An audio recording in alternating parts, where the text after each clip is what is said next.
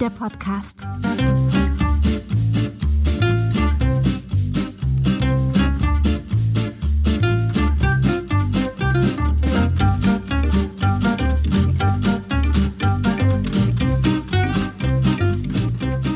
Freunde, die Welt scheint ein Scheißhaus zu sein. Und ihr kennt das Gefühl vielleicht auch, morgens nach einem Blick aufs Smartphone möchte man sich am liebsten wieder in Embryohaltung zusammenrollen und denkt sich, ey Welt, heute wirklich mal ohne mich. Das ist aber natürlich keine Lösung. Die Frage ist, wie kommen wir aus der Nummer raus? Wie bei jedem anderen schwierigen Projekt auch. Man setzt sich klare Ziele, die formuliert man und dann packt man an. Und für die gesamte Welt betrachtet gibt es solche Ziele auch schon.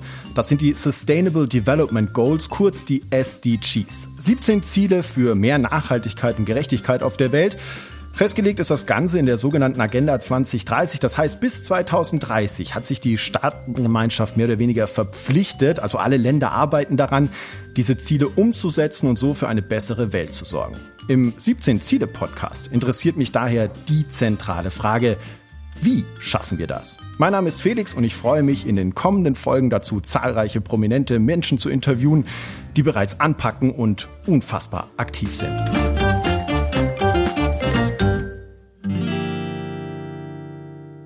Ja, Freunde, Podcast, der lebt von Bildern. Und äh, gleich zu Beginn möchte ich jetzt so ein Bild von, von mir in eure Köpfe ein bisschen reinhämmern. Stellt euch jetzt bitte Folgendes vor. Ich äh, sitze auf dem Klo und kacke. So, das lassen wir jetzt mal kurz wirken. Angekommen? Sehr gut. Ähm, ich finde, es ist perfekt, weil es ist das Sinnbild unserer Zeit. Also nicht, weil die Welt ein Scheißhaus ist, wie ich gerade anfangs behauptet habe, sondern weil das Klo für alle Probleme unserer Zeit steht. Und dazu muss ich jetzt mal kurz geschichtlich ausholen. Erfunden wurde das Ding im 16. Jahrhundert, aber das hat für 200 Jahre erstmal keine Sau interessiert. Irgendwie hatte man die ganzen Donnerbalken und Sickergruben viel zu lieb gewonnen. Und wenn ihr vornehm wart im Barock, Leute, da konntet ihr im Palast einfach irgendwo hinter den Vorhang kacken. Das hat dann Bedienstete weggemacht.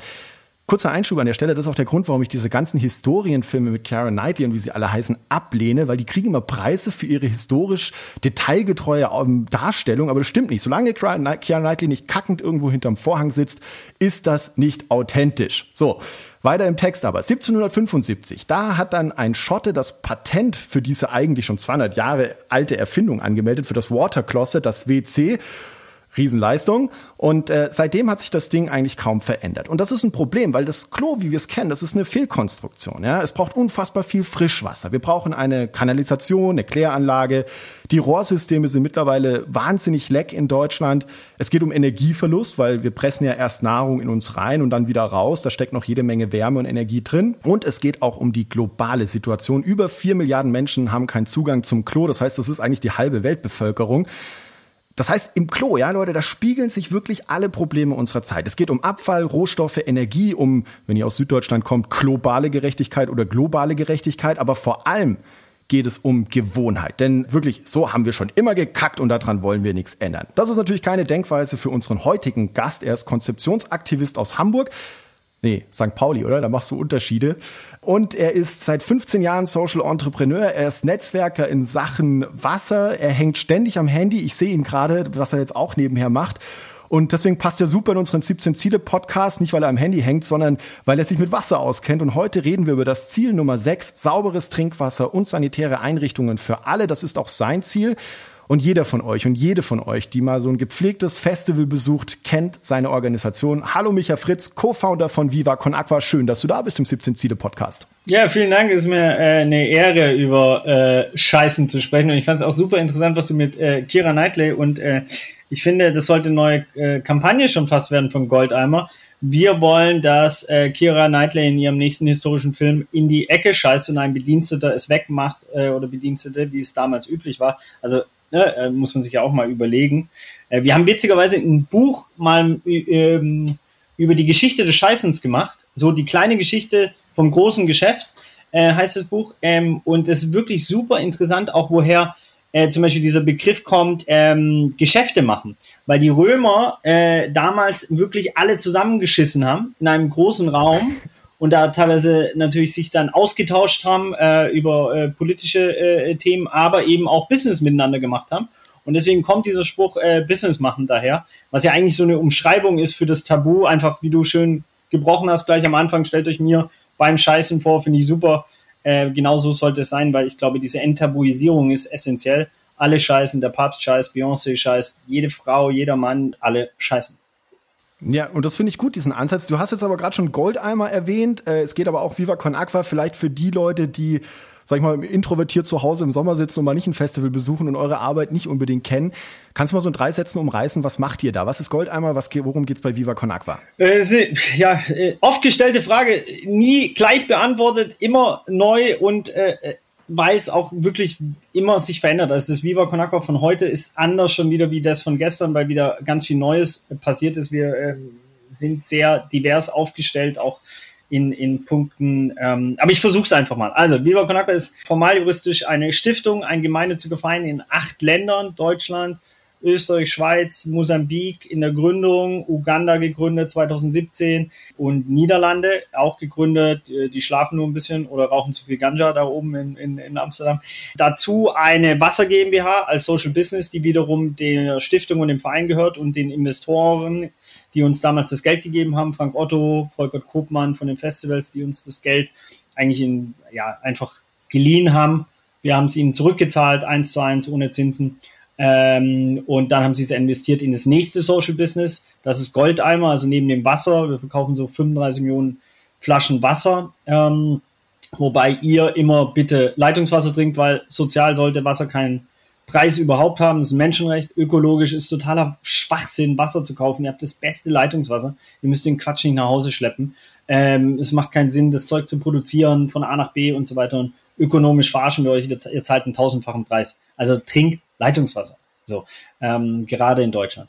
Ähm, das zweite eben Produkt und Social Business war dann diese Komposttoiletten, wo, wie du schön gesagt hast, auf den Festivals wir angefangen haben, eine Alternative eben ohne Chemie, ohne Wasserverbrauch, ähm, nämlich eine Ökotoilette zu offerieren, ähm, wo es dann auch den Flatrate-Schiss gab oder immer noch meine allerlieblingsaktion vom vorletzten Jahr, äh, da wurde wirklich gewogen, wie viel, der, wer, wer legt den größten Haufen. Das war, und die haben, das ist wirklich, das finde ich halt schön, weil Gold einmal gerade auch so eine Präzision an den Tag legt. Also ich würde dann einfach eine Waage hinbauen, aber nein, die haben sich ganz genau gekümmert, wie können sie die, ähm, den Urin trennen davon, von, äh, dass der nicht auf der Waage, Tropfen wiegen auch was, ähm, und auch das Klopapier und so weiter. Und der größte Haufen war, glaube ich, 1,734. also ja, wahrscheinlich am Sonntagabend nach dem Festival, so kurz vor Ende der Aktion. Das ist Goldeimer immer lustig unterwegs ähm, und kümmern sich eben um diese. Und wenn man sich allein die Zahlen anguckt, ne, also wir reden ja über das SDG 6, ähm, äh, momentan haben so 560 Millionen Menschen keinen Zugang zu sauberem Trinkwasser. Ja, ähm, und wenn man sich jetzt die Sanitärversorgung anguckt, 2,4 Milliarden ist die eine Zahl, die andere ist sogar bei 4,2 Milliarden. Ist immer die Frage, was du, was du als Toilette siehst. Gehen wir mal an, Felix. Wir haben ja das Bild, Felix sitzt auf dem Klo. Ja? Das erste, was auf dem Klo ist, es ist ein Porzellanklo.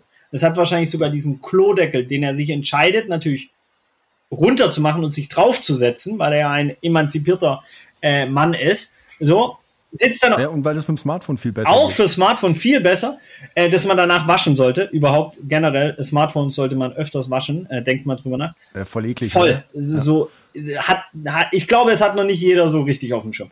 Ähm, und übrigens, ja. man sollte sich als Mann die Hände vor und nach dem Urinieren waschen. Nur mal so auch drüber nachdenken.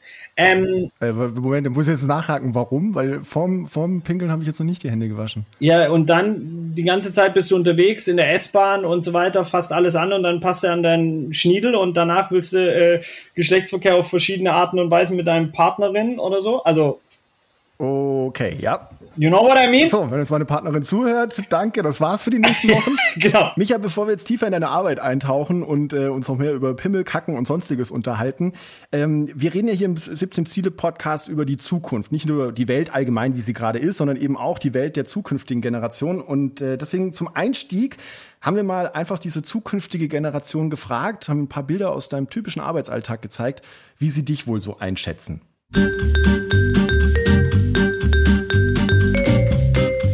Also ich sehe einen Mann mit lockigen Haaren, mit braunen Haaren. Und der sitzt auf irgendeinem Teil. Sieht aus wie ein Klo. Ein Mensch, der auf einem Mini-Klo sitzt und Peace macht und, und einen blauen Pullover anhat also ein Karton drauf ist, wo das Klo nochmal abgebildet ist. Und im Hintergrund sieht man auch noch Schnee. Sieht aus, als würde er Zeitung verteilen. Der singt. Beim zweiten sitzt ein Paddelboot und ganz viele Leute sind unter ihm. Ich würde mich nicht trauen, zu einem Paddelboot da auf Leuten so zu sein halt. Er würde mit seinem Paddelboot auf die Typen springen, die die Welt kaputt machen wollen. Ja, nice. Also ich finde die Beschreibung ganz cool. Ähm, sieht aus wie ein Typ, der Zeitungen verteilt. Letzten Endes, äh, das trifft doch in deinen Job auch so ein bisschen, oder? Ja, Zeitungen sind natürlich ein bisschen abgelöst worden von Social Media, äh, Twitch und Co., äh, Podcasts und so weiter. Ähm, und ja, im Prinzip ist es natürlich ein Großteil meiner Arbeit ist, ähm, Aufmerksamkeit zu generieren, eben für SDG 6, ähm, für den Zugang zu sauberem Trinkwasser, Zugang zu einer äh, menschenwürdigen Sanitärversorgung, ne, wo wir auch vorher in der Differenzierung waren, was bedeutet es eigentlich eben, ein Klo zu haben? Können wir ja nachher nochmal rein. Und das zweite ist klar, Kohle ran schaffen für eben unsere Wasser- und Sanitärprojekte, ob es in Uganda, in Nepal oder ähm, in Südafrika ist. Aber da seid ihr auch super kreativ. Also äh, Thema, du springst mit dem Boot auf Menschen, das machst du nicht, um die kaputt zu machen, sondern um die zu animieren, dir Geld zu geben. Genau. Sonst, wenn ich sie kaputt machen wollen würde, würde ich das Boot weglassen. Ja. Boot ist wirklich dafür da, dass man quasi Crowdsurfen äh, geht. Im Prinzip ist es auch ein Kommunikationstool. Also so in der Reflexionskette des Festivalbesucherinnen äh, etc. passiert quasi, hä, Schlauchboot, geil, Materia, schmeiß Becher rein, okay, geil. Am nächsten, ah, Becher, ah, Viva Con Agua, ah, Spende, Wasser, ah, Projekte Uganda. Und dann haben sie nur so eine ganz kleine Assoziationskette ja quasi hingelegt und die wird irgendwann immer tiefer. Und das ist, finde ich, auch eine der spannendsten Sachen in der ganzen, in dem ganzen sozialen äh, Entrepreneur oder Engagement, wie viel muss eigentlich der Rezipient wissen, damit er sich engagiert? Also so, reicht ganz fundamentales Wissen einfach, dieser Becher kommt in Uganda an, yo, reicht für mich, diese Flasche spendet, dieses Klopapier spendet, etc., reicht für mich, so, und für viele andere aber nicht, und die brauchen die Information irgendwo anders, und deswegen ist auch sowas wie ein Podcast, finde ich, ein ganz anderes Medium wie eben ein Insta-Story von 15 Sekunden, weil man eben viel tiefer in die Themen reingehen kann und ne, und korrigiere mich, du bist ja da auch Profi, aber gerade Sanitärversorgung, gerade Wasserversorgung ist mit allem verbunden. Also es gibt nichts, wo kein Wasser mhm. drin steckt. Ob das alle Produkte sind, die ihr in der Hand habt, ne? also Auto fahrt, da steckt ganz viel virtuelles Wasser drin. Das Wasser, was bei der Produktion eines Gutes quasi ähm, benutzt wurde, nicht in den Kreislauf zurück. Oder der ganze Planet, euer Körper und so weiter. Das heißt, du kannst es auch eigentlich nie losgelöst sehr simplizistisch kommunizieren, weil du wirst dem ganzen Kosmos nicht gerecht. Und trotzdem machen wir genau das. Keep it simple, short, sexy, auf die Fresse. Ja, genau, aber das ist das Geile an eurer Arbeit. Also ich meine, ihr, ihr, ihr, ähm, es wirkt bei euch alles so easy, es wirkt alles so Rock'n'Roll, ähm, es ist alles irgendwie so aus der Lameng raus, zack, bam, aber trotzdem hat es diesen, diesen wahnsinnig äh, ernsthaften Hintergrund, der da mitschwingt. Und das, diesen Spagat kriegt ihr, finde ich, als einzige Organisation, die sich für gute Sachen einsetzt, irgendwie in meinen Augen jetzt so hin. Also wenn ich jetzt wieder von ich will jetzt keine anderen Namen nennen, aber die klassischen Plakate irgendwo an der S-Bahn-Station sehe mit irgendwelchen großen Kinderaugen, die mich schuldbewusst anschauen und sagen, hey, äh, du musst jetzt spenden, weil mir geht's scheiße. Da, da fahrt ihr eine ganz andere Linie. Wann habt ihr euch dafür entschieden? Wie, wo, wo kommt dieser Gedanke her? Warum muss es so einfach sein? Ihr transformiert ja super easy diese, diese schweren Themen in die Welt hinein.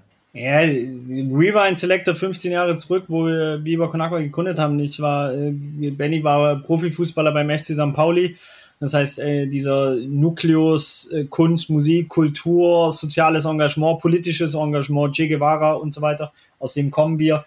Ähm, ich war Geschichts- und Anglistikstudent. Wir hatten ja überhaupt keine Ahnung, wie NGO geht. Also wir wussten ja überhaupt nicht, was wir gründen und dadurch haben wir eben nicht das gegründet, was wir hätten gründen sollen, in Anführungszeichen, sondern eben das, was wir wollten. Und das ist halt ein fundamentaler Unterschied, weil wir haben halt keinen Bock auf Schuldgefühle und diese Kinderaugen und so. Und da haben vor allem auch diese Kinderaugen keinen Bock. Also da ist ja die erste Frage, wurde das Kind gefragt, äh, weiß das Kind, was es macht und so weiter. Also wenn man sich damit mal beschäftigen will, mit dieser ganzen Thematik perfekt auf die Schippe drehen, äh, hier äh, die Students ähm, Africa for Norway heißt es, müssen wir mal äh, bei YouTube reinziehen. Im Prinzip äh, ist die Story so, dass ähm, afrikanische äh, Menschen sich, südafrikanische Menschen sich engagieren für Norwegen, weil in Norwegen ist immer so kalt im Winter. Und dann sammeln die alle Radiators und verschicken die nach Norwegen, damit die Menschen in Norwegen nicht so frieren.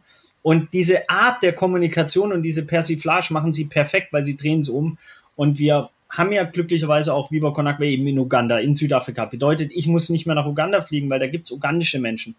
Und ähm, wir haben zum Beispiel auch Dokus gemacht mit Materia und Meckes. Blue Uga war eine relativ erfolgreiche Doku damals in Deutschland, aber vor allem eben auch in, in Uganda, der Song. Ähm, und was da für mich sehr interessant war, eben diese Doku mit den Menschen anzuschauen und wirklich sie zu fragen, ey, was wollt ihr denn? Ist es euch wichtig, wie wir Spenden sammeln?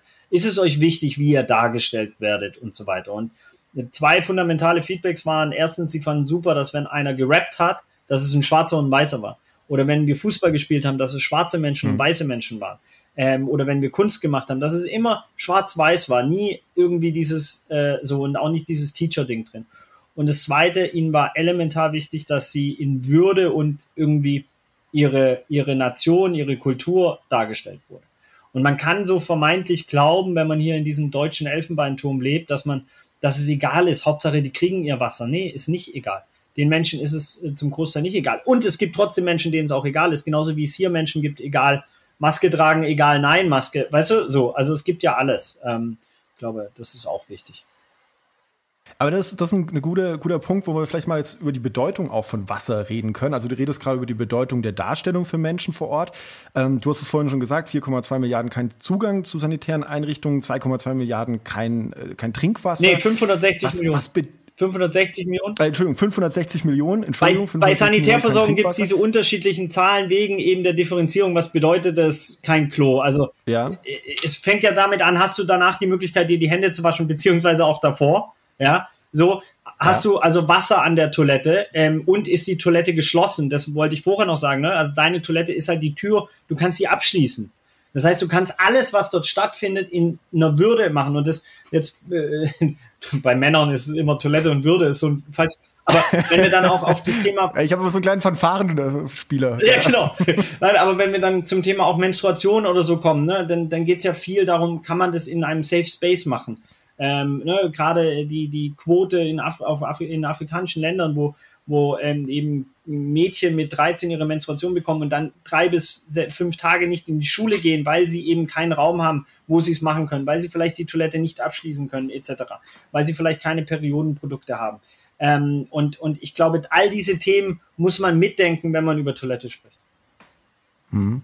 Und äh, ich meine, Corona ist ja auch so ein Thema. Also das, ich habe da auch oft dran gedacht, jetzt beim Händewaschen. Also ich war ja auch viel in der Welt unterwegs für solche Projekte und habe mich immer gefragt, ey Scheiße, hier wird die ganze Zeit Awareness, Händewaschen. Ähm, wenn du kein Wasser hast, du bist einfach, du kannst ja, du kannst ja nichts dagegen tun. Also du bist dann wirklich im Eimer. Sag mal, kannst du dich noch an das erste Mal erinnern, als du erlebt hast, was Wasser für Menschen bedeutet? Äh, ja, ja, und also es gibt mehrere Momente, die mir schlagartig kommen. Es kommt einmal wirklich ein Kind, so, das äh, an, äh, es war in Ruanda 2010 äh, und es ist immer der Moment, wenn ich keine Motivation mehr habe oder ausgelaugt bin, dann fällt mir der Junge ein, der halt in, wir sind so einen Berg runter zu dieser Quelleinfassung und haben die besichtigt, die halt quasi ähm, mit unserem Partner dann Welthungerhilfe äh, umgesetzt wurde in, in Ruanda. Und äh, da kam ein kleiner Junge, der war vielleicht vier oder so, also ein bisschen älter wie meine Tochter jetzt.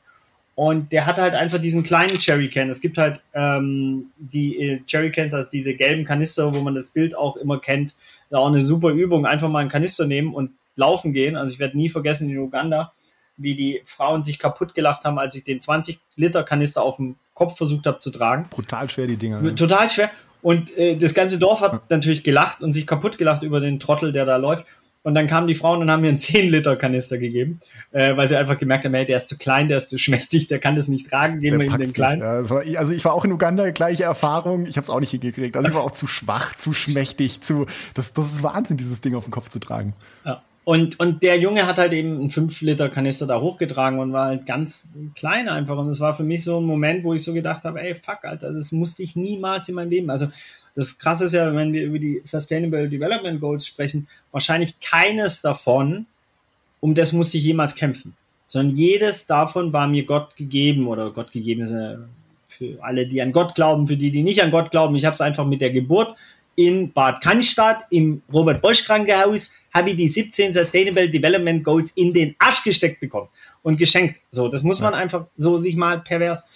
Und das zweite Bild ist in Uganda, in Oyam äh, im Norden, ähm, wo wir eines der ähm, ersten Projekte in Lira in der Nähe ähm, gemacht haben, wo einfach der, der Dorfälteste, das war so ein bisschen der Herr, der uns da durchgeführt hat und viel über das Dorf erzählt hat und ähm, auch die Ansprache gehalten hat vor dem ganzen, der ganzen Dorfbevölkerung, ähm, ist immer ein sehr weirder Moment, wenn du dann quasi so, da ja auch als, ne, kommen wir dann auch in Richtung White Savior-Thematik, da als weißer Held gestaged wirst, weil das ist eine sehr komplexe Situation, weil natürlich bringst du den in Anführungszeichen das Wasser.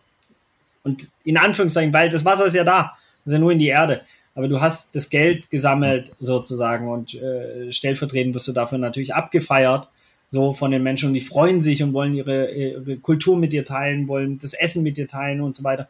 Und trotzdem ist es natürlich ein sehr, sehr äh, ja, dünnes Eis und man hat sehr, sehr warme Socken in Uganda. Ähm, genau, aber um zurückzukommen, das war eben der Dorfälteste und der hat gesagt, ähm, dass Zeit seines Lebens dort niemals Wasser war. Und jetzt ist Wasser da. Und er glaubt, uh, I think it's from God. I know it's from Viva Con Agua, but I still think it's from God. Das war ein sehr religious Guy. Und ich meine, der hat 62 Jahre in diesem Dorf gelebt und, äh, und, und seine Vorfahren und es gab da nie eine richtige Wasserversorgung. So, und für den ist es natürlich ein Game Changer, unvorstellbar. Ich finde es, also ich finde, ich finde es wirklich erstaunlich. Also ich hatte eine ähnliche Begebung in Uganda, da hatten wir so ein Mercedes G, so ein umgebautes, riesiges Gefährt, was wir als Produktionsfahrzeug hatten. Und da war eben auch ein riesen Wassertank drin und, und Solarzellen und Strom. Und wenn wir da in manche Dörfer reingekommen sind, dann sind die Leute wirklich gekommen, um ihr Handy aufzuladen, äh, haben gefragt, ob sie da ein bisschen Wasser haben können. Und für uns war es einfach selbstverständlich, das Ding mitzunehmen. Und wenn das Ding dann leer war für uns, standen wir halt auch irgendwo in der Wildnis und ja, okay, jetzt ist kein Wasser mehr da. So, und jetzt? Und ähm, also das hat mir, das, da war ich schon älter, wo ich dann dachte, okay, Wahnsinn, ähm, das ist eine erstaunliche Sache, dass, dass, wie du sagst, wir das einfach in den Arsch geblasen bekommen haben und ähm, damit leben können, genauso wie unser Klo. Ähm, ich würde gerne noch so ein bisschen bei der Klo-Thematik bleiben, da mal ein bisschen drauf ähm, zu sprechen. Ihr überlegt euch ja wirklich echt coole Aktionen und geile Sachen. Also äh, Kick This Shit war ja so eine Nummer, wo ihr dann ähm, mit, mit Klopapierrollen jongliert, also sie quasi fußballartig in der Luft zu halten. Mhm. Du hast mehrere Aktionen gestartet, wo du irgendwie in wilder Öffentlichkeit, in großen Einkaufsstraßen in Deutschland auf dem Klo hockst für 24, 36, 48 Stunden mit anderen Prominenten und dich dann, also Kackt ihr da wirklich oder habt ihr gekackt? Hast du da gekackt in der Öffentlichkeit? Hast du Grenzen, ist eigentlich meine Frage, worauf ich hinaus will, wenn man mit runtergelassener Hose irgendwo in der Gegend rumsitzt. Ja, die Grenze, ich finde diesen Spruch, hört da, fängt da an, wo die, wo andere Menschen darunter leiden oder so. Da, so. Das ist aber natürlich ein bisschen Obszönität und dieses Auffordern, das ist so, also ich mache zum Beispiel auch Insta-Shit, wo viele Leute, Freunde von mir sich aufregen, weil dann scrollen sie durch eine Insta-Story von mir und sehen mich beim Kacken und finden es halt nicht cool. Und sage ich, ja, dann folgt mir nicht oder dann whatever. So, ähm, es ist immer sehr grenzwertig. Ähm, und ich glaube, diese Grenzüberschreitung ist ja genau das, was es auch braucht bei dem Bruch eines Tabus, weil wir sprechen eben über eine der normalsten Dinge ähm, der Welt. Und äh, ja, wir haben ganz klar Grenzen und äh, die Grenze ist aber jetzt nicht in der Öffentlichkeit ähm, auf dem Klo zu sitzen. Ich meine, da muss man auch ehrlicherweise sagen, meistens war die Hose jetzt auch da, wo sie in Anführungszeichen hingehört. Also ganz normal, wir haben da nicht geschissen. Aber es ist natürlich so, dass wenn du acht Stunden oder länger auf so einem Klo sitzt, also wir sind mal von Hamburg nach Basel gelaufen, 39 Tage zu Fuß. Dadurch ist Viva Con Agua Schweiz entstanden. Und in Heidelberg habe ich Rollis für Afrika präsentiert, so ein Projekt von Freunden von mir, von iRevoltes. Und bin 26 Kilometer mit dem Rollstuhl gefahren. Seitdem habe ich Hämorrhoiden.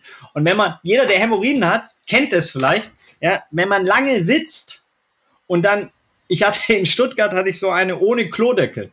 Der Klodeckel ist dafür da, dass das Gewicht sich verteilt und es angenehm wird diese Sitzerfahrung. Und dann saß ich acht Stunden auf diesem scheiß Klo und danach hatte ich so hämorrhoidale Schmerzen des Grauens. Also ähm, die eigenen Grenzen, über die geht man hinaus und das ist auch spannend, weil ne, wir sind auch Marathons für Vio Conagua gelaufen. Benny ist von ähm, Kampala nach äh, Kigali nach Kampala gelaufen, 550 Kilometer durch Ostafrika. Äh, intellektuell gehen wir quasi täglich an die Grenzen ran, weil all das, was wir ja machen, kennen wir ja nicht oder können wir nicht, sondern wir lernen es ja beim Tun und deswegen ist es auch authentisch und vielleicht für manche Leute auch chaotisch oder, oder auch interessant zu verfolgen, weil alles, was wir gegründet haben, wussten wir nicht. Das muss man ganz ehrlicherweise so sagen und deswegen ist es auch eben neu, weil es eben etwas ja für uns selber Neues war und äh, wir immer nur Sachen machen, die uns selber Spaß machen und äh, und lustig sind und so. Ja, ich weiß jetzt nicht, ob es eine Antwort auf deine Frage war. Nee, doch, äh, absolut war es eine Antwort auf meine Frage. Ich finde es auch interessant, dass du gleich den Bogen geschlagen hast hin zu eurem, in Anführungszeichen, weltumspannenden Netzwerk. Also was da mittlerweile draus gewachsen ist. Das ist ja auch der volle Wahnsinn. Ähm, mal kurz so, um deine Persönlichkeit einzuschätzen. Knüllst du, faltest du, wickelst du um die Hand oder bist du so ein Einblattabreißer? Was würdest du empfehlen? Oder, oder, oder bist du vielleicht sogar Po-Duschennutzer, einer von diesen ganz elitären? Wow, okay. Ähm, ich bin leider voll unökologisch da. Ähm, ich benutze, äh, glaube ich, zu viel Klopapier. Es liegt aber auch wirklich, äh, ich muss jetzt nochmal meine medizinische Ausrede benutzen, an äh, oft Hämorrhoiden. Ähm, so und meine Ver Ver ähm, Verdauung äh, ist gerade immer noch in einem sehr äh, krassen Wandel, weil ich äh, eher äh, ja eine vegane Ernährung gerade anstrebe und dadurch verändert die sich krass. Früher war es halt relativ klar, also ganz, es war halt einfach Kippe, äh, äh, Kaffee, Kacken morgens, so der Klassiker. Ähm, glücklicherweise habe ich mit Kippe aufgehört und von daher hat sich das schon mal wieder ein bisschen verändert. Also von daher, ich benutze eher mehr und Falten. Was war die Frage? Falten? Genau, also es, es, sind so die typischen, also ich habe mal so rumgefragt, das sind glaube ich die typischen Dinge. Also die, es gibt Leute, die, die, die falten das so ein bisschen, da gehöre ich auch dazu, ich nehme immer zwei Blatt und falte. Äh, dann gibt es einen Kumpel für mich, der, der rollt das immer um die Hand, das ist natürlich ökologisch völliger Wahnsinn.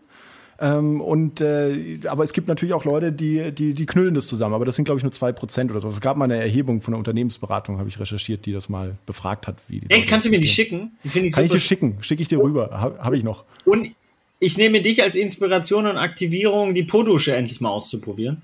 Hast du sie mal benutzt? Ich habe sie nämlich noch nicht benutzt. Ich würde es gerne, wahnsinnig gerne. Ich kriege nur positives Feedback. Dann denke ich mir aber auch wieder, ist das Wasserverschwendung? Aber wahrscheinlich weniger als im Toilettenpapier steckt, oder? Glaube ich nicht. Glaube ich nicht. Definitiv weniger. Und äh, aber ich ähm, habe die mal zugeschickt bekommen, aber dann verschenkt gleich an einen Freund. Ähm, ich habe mich nicht, ähm, ja, weil wir auch, wir haben seit zwei Jahren kein Zuhause. Das heißt, es ist auch alles so Vagabunden-Style bei uns ein bisschen. Ähm, das macht es manchmal so schwierig, dann so mit seiner eigenen Po-Dusche zu verreisen. Also, okay, ich habe Hemmungen. Hallo, hallo, das ist meine Zahnbürste und meine Po-Dusche. Mehr brauche ich nicht, um glücklich zu ja, sein. So, zack, genau. hallo, mein Name ist Micha Fritz. Beides elektrisch. Ja. Sag mal, wenn wir so über die Toilette reden, die, ich, ich habe mal was gemacht zur Toilette der Zukunft. Und da war ich in der Schweiz mhm. bei so einem Unternehmen, die, die, die haben so eine Toilette entwickelt, eben auch mit diesem globalen Markt im Hintergrund. Da wird dann Urin und Kot getrennt. Ja, also du kannst aus der Scheiße versuchen, sie Energie zu machen. Ich glaube, das haben sie noch nicht hingekriegt und aus dem Urin Dünger. Ähm, und das Ganze funktioniert auch ohne Wasser. Und dann haben die mir erzählt, das fand ich ziemlich interessant, da haben die Testprojekte gefahren und dann haben Leute, ich glaube, das war in Afrika, irgendwo in Südafrika, haben sie ein Testprojekt gemacht und haben dann die Leute zurück dieses Ding nicht benutzt. Und dann meinten die, nee, weil die, die wollen auch eine Wasserspülung haben, weil das ist für die so ein, so ein, so ein Zeichen von westlichem Luxus, haben die dann evaluiert in ihrer Auswertung.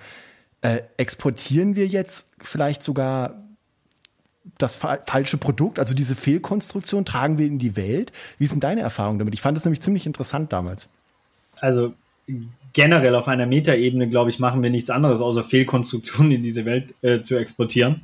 Ich glaube, da ist Deutschland äh, Vorreiter mit, weil kaum ein Produkt ist wirklich, wenn man es nachhaltig oder zum Besten aller Wesen, ne? also wenn man jetzt gerade Deutschland anguckt, kommt aus der Automobilbranche, fährt immer ein Mensch in einem großen Auto, braucht ganz viel Platz, 60 Prozent der gesamten Fläche, glaube ich, in Deutschlands oder so ist für diese Quatschautos, weil du diese ganzen Straßen, Parkour, den ganzen Quatsch.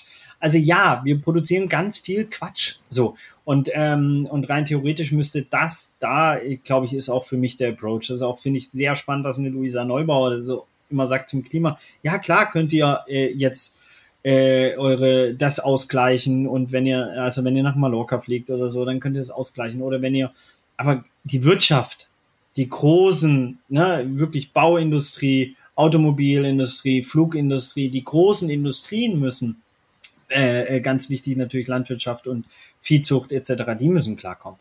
Ähm, und da muss es eine wirklich Veränderungsprozesse geben. Und das ist auch für die SDGs meiner äh, Meinung nach das Entscheidende. Klar, die Popkultur brauchst du immer, weil die Popkultur das transformiert und kommuniziert und auch erträglich macht.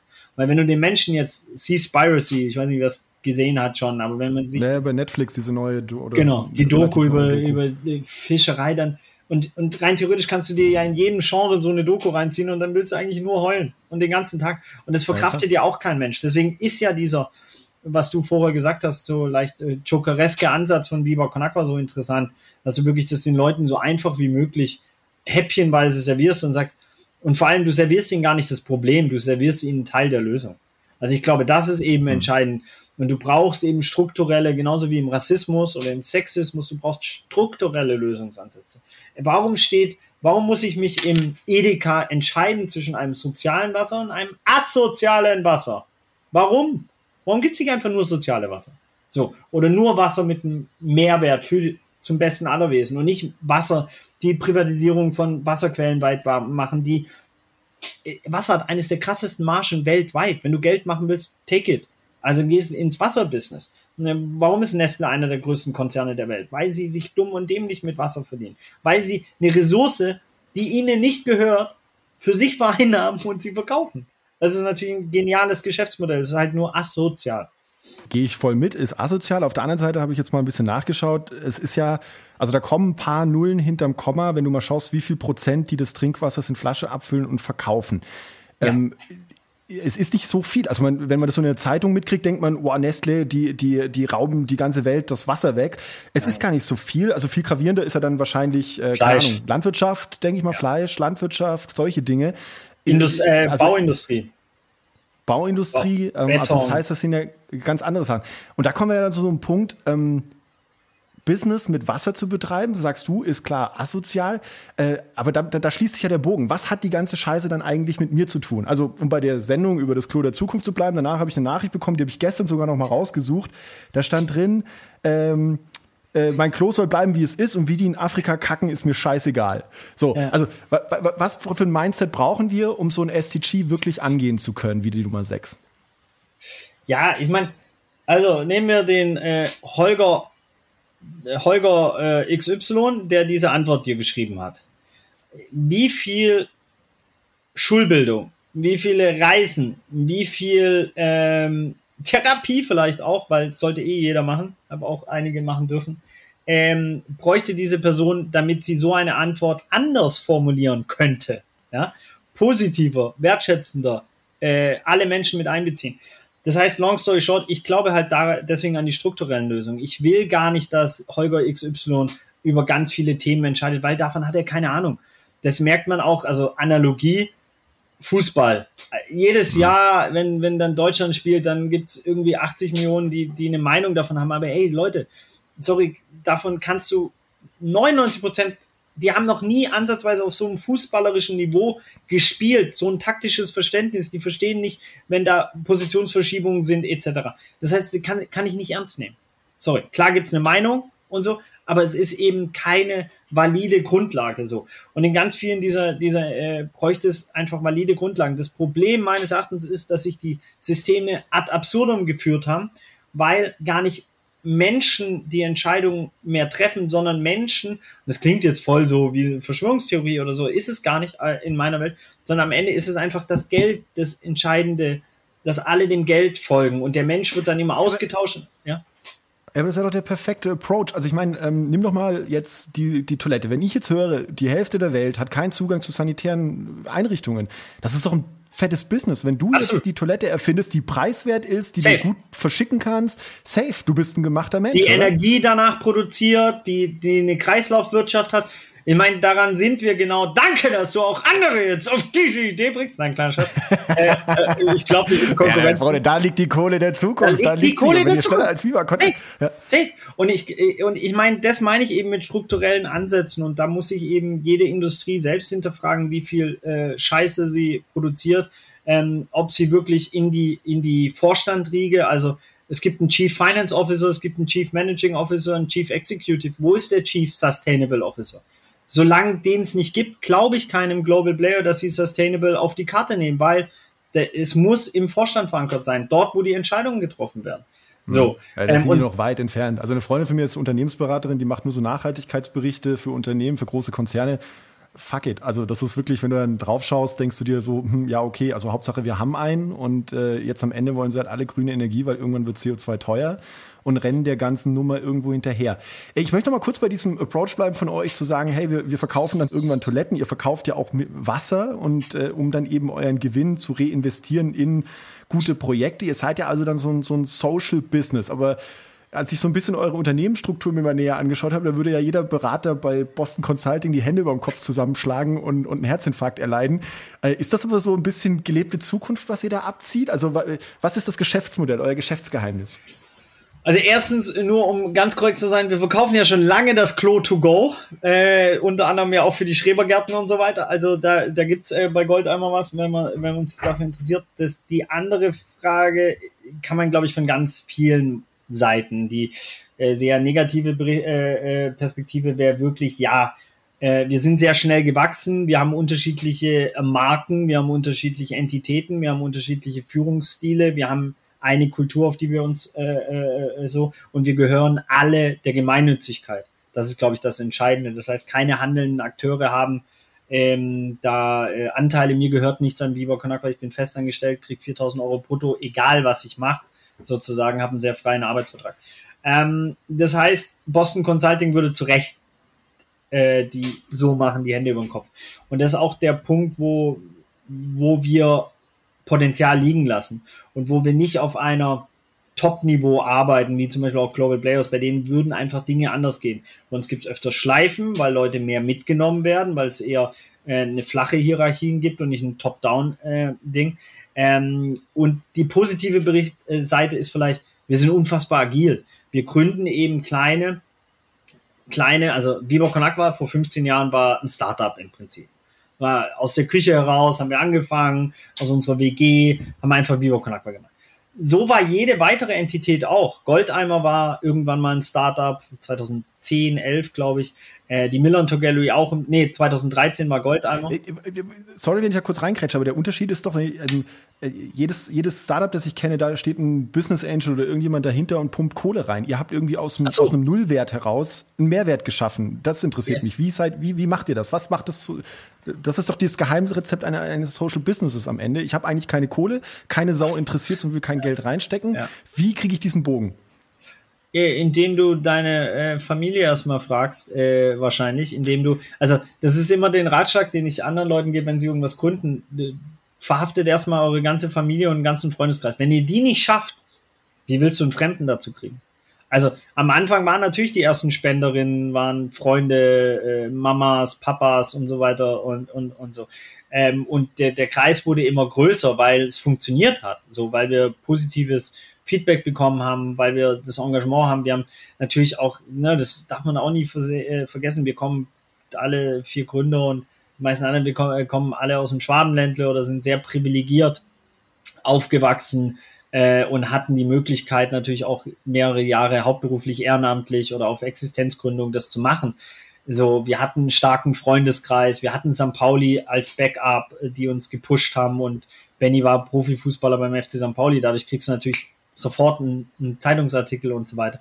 Das darf man alles nicht vergessen. Und trotzdem ist es möglich, weil am Ende jeder, jede, die ich kenne, wollen Dinge unterstützen. Oft ist es nur so, dass es voll zu kompliziert ist oder ich will doch jetzt nicht für ein Jahr irgendwo unterschreiben oder irgendwie, was weiß ich oder so. Oft sind Hürden bei vielen Menschen da und diese Hürde eben so klein wie möglich machen. Das ist die Kunst und die Arbeit, die wir als äh, Konzeptionsaktivistin bei Viva Con Agua Wobei so Thema, Thema Hürde auch, wenn ich jetzt junger Mensch bin, bei allem Verständnis für das, was ihr tut und sage, okay, ich habe jetzt einen geilen Studienabschluss hingelegt, bin ein cooler Typ, habe eine coole Ausbildung und ähm, sehe jetzt Viva Con Aqua, finde ich geil, was ihr macht. Aber jetzt höre ich halt, der Micha kriegt da 4000 Euro brutto, was jetzt äh, nicht wenig ist, aber ich vermute mal, wenn ich da, also nach dem Gespräch mit deiner Managerin und Ding und bla, was du an, an, an, an Aufträgen und was du da wegwuppst einfach und arbeitest, in Anführungszeichen, dafür ist das ein Witz. Ja. So. Ähm, sollten Social Businesses nicht irgendwo dann auf einem Level spielen mit, mit größeren Konzernen, also dass es dann auch attraktiv wird für den, für den geilen Dude, der jetzt da irgendwie von der, von der Uni kommt? Äh, oder geile Dudette. Ähm, absolut, also. Ja, genau, ja, sorry, nö, natürlich. Ich habe mir nur angewöhnt zu sagen, weil mir es mal jemand gesagt hat und seitdem ja. ist es für mich voll einfach. äh, geworden. Ähm, long story short, es gibt da einen super interessanten TED-Talk von so einem Amerikaner, der eigentlich das auf den Punkt bringt, der sagt, ey, warum soll äh, ein Harvard-Absolvent, der 400.000, äh, zwischen 200 und 400.000 Einstiegsgehalt bei einer NGO anfangen, wenn er nach Spende, äh, nach der Hälfte der Spende und Abzug der Steuern immer noch das Dreifache von dem Typ hat. Ähm, komplett richtig. Man muss dazu vielleicht in Relation setzen, ich bin nicht einer der Bestverdienendste. Es gibt äh, eine, also Geschäftsführer verdienen zwischen 4.000 und 6.000 Euro ähm, bei Viva Con brutto. Und trotzdem in der freien Wirtschaft verdienst du natürlich deutlich mehr. Und es gibt auch NGOs, die deutlich mehr noch zahlen. Also ich glaube, so Vorstand von so einer Top-NGO in Deutschland bist du bei 10.000, 12.000 Euro. Das ist vielleicht immer noch nicht äh, äh CEO von einem äh, richtig großen Unternehmen in, in Deutschland, ne? die das da eher anfängt. Und klar ist das ein Problem. Das ist, aus meiner Sicht fängt es wieder da an bei dem Sustainable äh, Officer oder so, weil wenn du genau analysieren würdest, wie die großen Globals wirtschaften, dann ist es ja gar nicht so äh, lukrativ. Also da musst du erstmal alle Subventionen rausnehmen. Dann musst du alle äh, Dinge, wo quasi nur auf kurzfristig Geld verdient wird, langfristig aber sogar Schaden dem Unternehmen oder der Umwelt etc.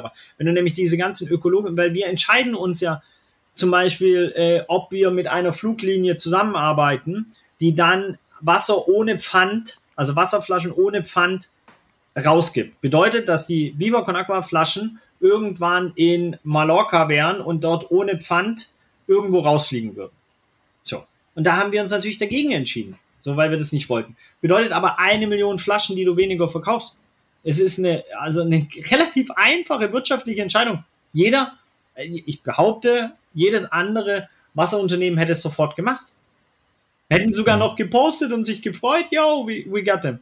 Und wir haben es weder gepostet noch kommuniziert und so weiter. Das heißt, natürlich bist du anderen Regularien, wenn du, wenn du zum besten aller Wesen bedeutet, so wenig Scheiße wie möglich zu machen und sich über seine Scheiße auch äh, ähm, Gedanken zu machen und sich damit auseinanderzusetzen, sowohl auf kultureller Ebene, was internalisierte Rassismen, Sexismen etc. angeht, als eben auch deine CO2-Bilanz, deine Gemeinwohlbilanz, wie arbeitest du mit deinen Mitarbeiterinnen, welchen Verschleiß hast du, wie viel Belastung, wie gehst du im Homeoffice mit denen um und so weiter. Da hast du natürlich ein bisschen anderen vielleicht äh, Anforderungsprofil an, an na, da werdet ihr auch anders wahrscheinlich auch gemessen und bewertet werden, wenn, wenn wir euch da verhalten. Ja, und da liegt die Krux. Ja, so Sorry, nein, Entschuldigung. Ja. Und äh, ja? wenn ich da äh, unterbreche, Felix. Und da liegt die Krux. Das finde ich sehr spannend. Warum wird eine andere Anforderung an mich gestellt, quasi als Gründer von Viva Con Agua? Wenn ich Gründer von Coca-Cola wäre, wäre ich Multimilliardär, könnte äh, ein sexistisches Arschloch sein, könnte Porsche oder whatever. Und keine Sau interessiert. Keine Sau wird es interessieren. Wenn ich's mache, zack, weg. Komplette Credibility. So, also ja, dann, dann, würde ich sagen, dann möchte ich jetzt eine Lanze an der Stelle für dich. Was Bitte sind deine dunklen Seiten? Wo, wo, wo, genau, nee, hau doch jetzt mal raus, wo ist deine dunkle Seite? Wo kompensierst du das? Wo gönnst du dir so einen Luxus, wo du sagst, wenn das jemand rausfindet, dann bin ich im Arsch. Jetzt, jetzt machen wir das, weil wir sagen, nee, die machen so viel gute Arbeit, der Micha, der hat das auch verdient, der kann sich ja auch mal sowas rausnehmen. Gibt's da was? Ja klar, ich meine, ich mache das ja auch sehr transparent. Ich fliege äh, durch die Projektreisen, bin ich extrem viel rumgeflogen. Ich war jetzt gerade in Zeiten einer globalen Pandemie drei Monate in Südafrika, äh, wo natürlich meine ganze Familie, meine Schwester fährt Notarzt, ist die ganze Zeit auf der Intensivstation, die hat mir hat mich alles geheißen, dass ich äh, gerade äh, rumfliege, weil natürlich auch Mutation Südafrika und so weiter. Ähm, alles, was ich mitbekommen habe, sind die eher auf Herdenimmunität und sind eher gefühlt, die kommen noch mal auch in eine Welle rein, wahrscheinlich jetzt im Winter aber da war ja jetzt auch gerade Sommer, aber ähm, sind natürlich da auch in einer anderen Situation, dadurch, dass ja andere Themen auch noch auf dem Schirm haben, ne? Südafrika, andere Probleme und durch HIV auch eine andere Erfahrung im Umgang vielleicht auch mit so ähm, Themen ähm, haben ein anderes vorbereitetes Gesundheitssystem. Aber das ist ein anderes Thema. Aber das zum Beispiel ist ein Luxus, den ich mir absolut gönne. Ich habe in den letzten zwei Jahren in LA gelebt, in, in, in Südafrika und ähm, und im Schwabenländle wegen Covid. Ähm, so, also das ist absolut. Also aber bevor jetzt die Jan Fleischhauers dieser Welt schon äh, ihr Twitter-Account startklar machen, um zu schreiben, der fliegt, was soll das? Hast du, hast du dir gegönnt. Dafür ist es okay. Also ihr macht dafür, habt einen anderen Output, der das Ganze aufwiegt. Sag mal, was mich noch interessieren würde, weil wir waren jetzt bei dieser Business-Ebene mal auf so eine politische Ebene. Findest du, dass in Deutschland genug getan wird, um die SDGs, also diese Nachhaltigkeitsziele zu pushen und zu fördern? Äh, nein, ich habe die SDGs in, gefühlt in der Kommunikation mit Politik und oder Wirtschaft noch gar nicht wahrgenommen. Also ne, ich, ich kenne ja eure Arbeit, 17 Ziele und so weiter und äh, wir machen ja auch Projekte zusammen ähm, und dadurch ist es mir alles bewusst. Abseits davon, nein, ich habe das nicht wahrgenommen und das, ähm, und das ist, finde ich, ein elementarer Fehler, weil das Geile finde ich an, an, an den 17 Zielen, dass es jetzt keine Schlagerei ist, aber dass du rein theoretisch alles reinpacken kannst und du alles abgedeckt hast. Also es ist, wenn diese 17 Ziele erreicht wären, dann wäre schon echt sehr, sehr viel, sehr geil. So. Und es ist jetzt auch nur 17 Ziele in Anführungszeichen. Also es ist auch so, dass ich mir, weißt du, ich glaube, meine Theorie ist ja eh, es ist alles, es ist alles machbar. Es fehlt ja nur an der Motivation der handelnden Akteure aus Politik, Wirtschaft, ne, ähm, whatever, Popkultur, alle Genres und so. Aber wenn die alle sagen würden, we go in, dann wäre das ja kein Thema. Ne? Wenn du dir anguckst, wie viel Geld in die Wirtschaftskrise gepackt wurde oder wie viel Geld in Facebook für Instagram gezahlt wird, was für horrende Summen teilweise im Sport gezahlt werden in, in Amerika oder so. Du siehst ja, das Geld ist da. Es ist ja nur die Frage, wofür wird es benutzt und wie kann man vielleicht Systeme kreieren. Und da kommen wir dann irgendwann zum All-Profit-Gedanke, wo man sich überlegen muss, wie kann man vielleicht das in die Köpfe der handelnden Akteure bekommen, dass es einen Profit für sie hat, wenn sie die 17 Sustainable, also wenn was muss ich tun, weil du vorher die Marke äh, Mercedes da im Uganda-Kontext schon gesagt hast, sage ich es nochmal, was müssen wir tun, damit Mercedes alle 17 Sustainable Development Goals sich committet? Wie kriegen wir denen das marketingtechnisch, ökonomisch verargumentiert? Weil das ist das, was sie interessiert. Ökologie interessiert sie nicht. Sorry, kann mir keiner erzählen, sonst würden sie keine Autos die ganze Zeit produzieren. Sondern es ist Öko äh, Ökonomie und es ist äh, Kommunikation, was auch dann nur eine äh, zur Ökonomie wieder geht. Da bin ich mir aber sicher, du bist ein Typ, der hat auch eine ganz konkrete Idee dazu. Wie, wie willst, würdest du sie dazu bewegen? Du, du schaffst es ja auch, äh, auf dem Festival betrunkene Menschen zu animieren, dein Becher in ein Boot zu werfen. Also wer sowas schafft, der sollte doch, der sollte doch in der Lage sein, Mercedes und andere Konzerne davon zu überzeugen. Ja, das Problem ist, dass ich natürlich in der gleichen Situation wie der betrunkene Spender, Spenderin bin. Ich bin ja selber besoffen. Das heißt, da redet der eine besoffene Clown zum anderen. Das ist schon okay. Du, ich habe gehört, auf, auf Vorstandsebene trinkt man auch mal gerne. Das ist eine ein. gute Frage. Ich glaube, es, es fängt äh, sehr viel mit der Kultur, mit der Visionsprozessen bei Unternehmen an. Äh, so, wofür wollen sie stehen? Ich glaube, es fängt sehr viel damit an zu verstehen, Zukunftsforschung, Design Thinking, äh, sich zu überlegen, wohin geht die Reise. Die Reise entwickelt sich eben so rasant wieder und das ist ja exponentiell. Also so ein Tesla kommt ja nicht einfach daher und plötzlich ist es, äh, haut alles andere weg, sondern das ist ja das passiert ja so mittlerweile in sehr kurzen Zeiten.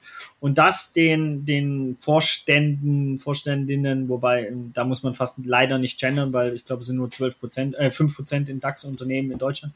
Aber das, das wirklich klar zu machen, zu, zu, zu sagen, ey, ihr, ihr verpasst sonst den Zug, weil ich glaube nicht, dass es eine intrinsische Motivation ist, sondern es ist, muss eine extrinsische, du musst es ihnen über die Wirtschaftlichkeit ähm, äh, kommunizieren. Das heißt, du musst einen Case den bauen, warum sie profitieren, wenn sie auf einige Sachen verzichten oder einige Sachen einfach anders machen, ökologischer machen ähm, und das wirklich transparent ähm, abbilden. Jetzt klingelt hier so. Telefon. So ein, ich hab's so, so bin hier im Keller bei meiner Oma. Moment. Aber das ist voll das Oldschool-Telefon. Ja, ja, genau. Das ist der Wahnsinn. Das ist noch ein richtiges Telefon. Alter, geil. So. Das ist noch ein richtiges so Telefon, Mann. 90er Jahre. Ja, 90er Jahre, da kam noch der Mensch vorbei, der den Anschluss legt und dir das Telefon hinbaut, das du noch gemietet hast. Ja. Das kennen die jungen Menschen ja gar nicht mehr mit ihren Smartphones. Wahnsinn. Ähm, Micha, Abschlussfrage. Ähm, ich, äh, in dem Keller deiner Oma, wo du jetzt gerade sitzt, mache ich dir ein Zukunftsportal auf und dein Zukunfts-Ich kommt rausgetreten, der Zukunfts-Micha. Was sagt er dir? Das ist ja wirklich lustig, wie amateurhaft ihr damals versucht habt, die Welt positiv zu verändern. Äh, ist auch gut, dass ihr es versucht habt. Es ist hart gewesen, wie ihr zwischenzeitlich gescheitert seid. Äh, immer wieder gescheitert seid und trotzdem mit diesem clowneresken, äh, ähm, jokeresken Spiel weitergemacht habt und das Scheitern sogar zu eurer Stärke gemacht habt. und damit ein Teil dazu beigetragen habe, dass mittlerweile alle Menschen den Zugang zu sauberem Trinkwasser haben und einer geilen Toilette. Ähm, und jetzt ähm, ist aber genug der, der Loberei, denn jetzt kümmern wir uns um die anderen äh, 16 SDGs. Und sauf weniger, Junge. Ja, ja, genau. To-Dos.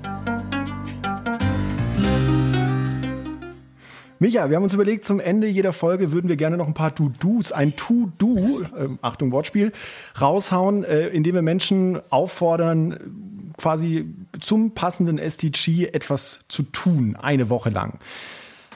Äh, ich habe gedacht, ich überlasse dir das vielleicht, weil du bist der Master der Challenges. Was könnten unsere Hörerinnen und Hörer tun, eine Woche lang im Zusammenhang mit dem Thema Wasser? Wenn du keine Idee hast, ich habe natürlich auch was vorbereitet. Also witzigerweise eine Idee, die würde ich gerne noch umsetzen, die würde ich aber nicht jedem Zuschauerin raten, weil ich hole mir da wirklich einen ärztlichen Beistand. Ich will einfach mal gucken, wie das ist, wenn man kein Wasser trinkt und wie lange sozusagen. Also es gibt ja diese zwei Tage. In der Vorbesprechung war das unser Worst Case, danke. Wo ich gesagt habe, ey, was ist, wenn ihr die Leute auffordert, eine genau. Woche nichts zu trinken, ey, da ähm, kriegen wir voll Ärger. Ja, schön. Hast du auch was anderes, was vielleicht so ein bisschen ähm, gesundheitsverträglich ist? Hey, sag mal, aber die Sorgen müssen wir rein. Nein, da gehst du drauf, das geht nicht. Drauf, nein, nein, oder? du bist nach anderthalb Tagen bist du äh, grenzwertig. Delirium.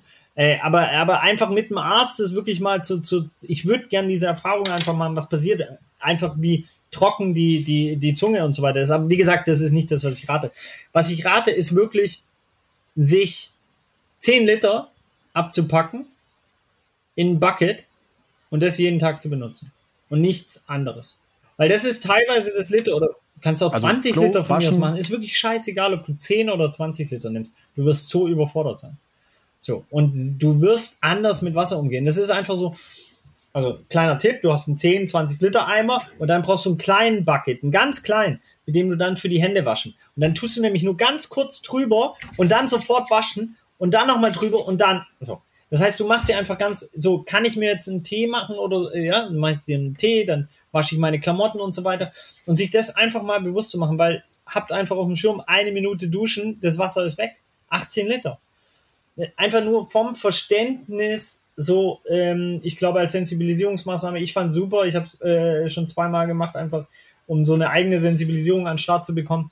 Und das würde ich machen. Das heißt, äh, ich mache es einfach so, wenn ihr den ausstrahlt, ich weiß ja nicht, das ist ja immer das Spannende bei Podcasts, dann mache ich einfach eine Woche mit und mache es auf Social Media äh, transparent.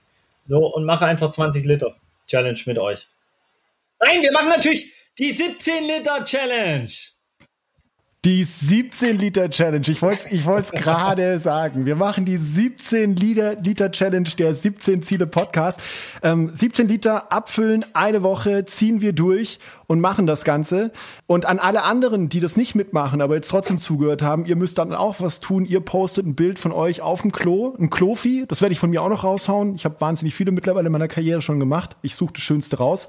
Ähm, unter welchem Hashtag wäre das dann? Micha? Hashtag Klofi natürlich. Äh, witzigerweise äh, höre ich zum ersten Mal, dass jemand mit Klofis eine Karriere hat. Herzlichen Glückwunsch. War mir nicht bewusst. Danke, ja. Hab ich, ich bin da, ja, immer wieder. Ich, das waren die Momente, wo ich immer gesagt habe, schauen wir mal, es hat sich gelohnt, dass ich studiert habe. Du bist Host und ich bin Gast, deswegen äh, darf ich bestimmen, das äh, akzeptiere ich nicht. Diese Klofi-Challenge machen wir gerne zum World Toilet Day am 19.11. So, dann ist es nämlich marketingtechnisch auch in unseren Jahresplan ein. Und alle anderen, die keinen Bock auf 17 Liter Challenge haben, die spenden einfach 17 Euro an Viva Con Agua. Ganz einfach. Kauft euer Gewissen frei. So einfach ist es. Mit 17 Euro. Geht für einen Tag das Gewissen frei kaufen. Mega. Der moderne Ablasshandel, meine Damen und Herren, mit Micha Fritz von Viva Con Agua. Ich sag vielen herzlichen Dank, dass du heute zu Gast war. Danke für den Einblick in deine Arbeit. Und äh, wie gesagt, ihr hört dann nächste Woche, wie es mit der Challenge ergangen ist in der nächsten Folge.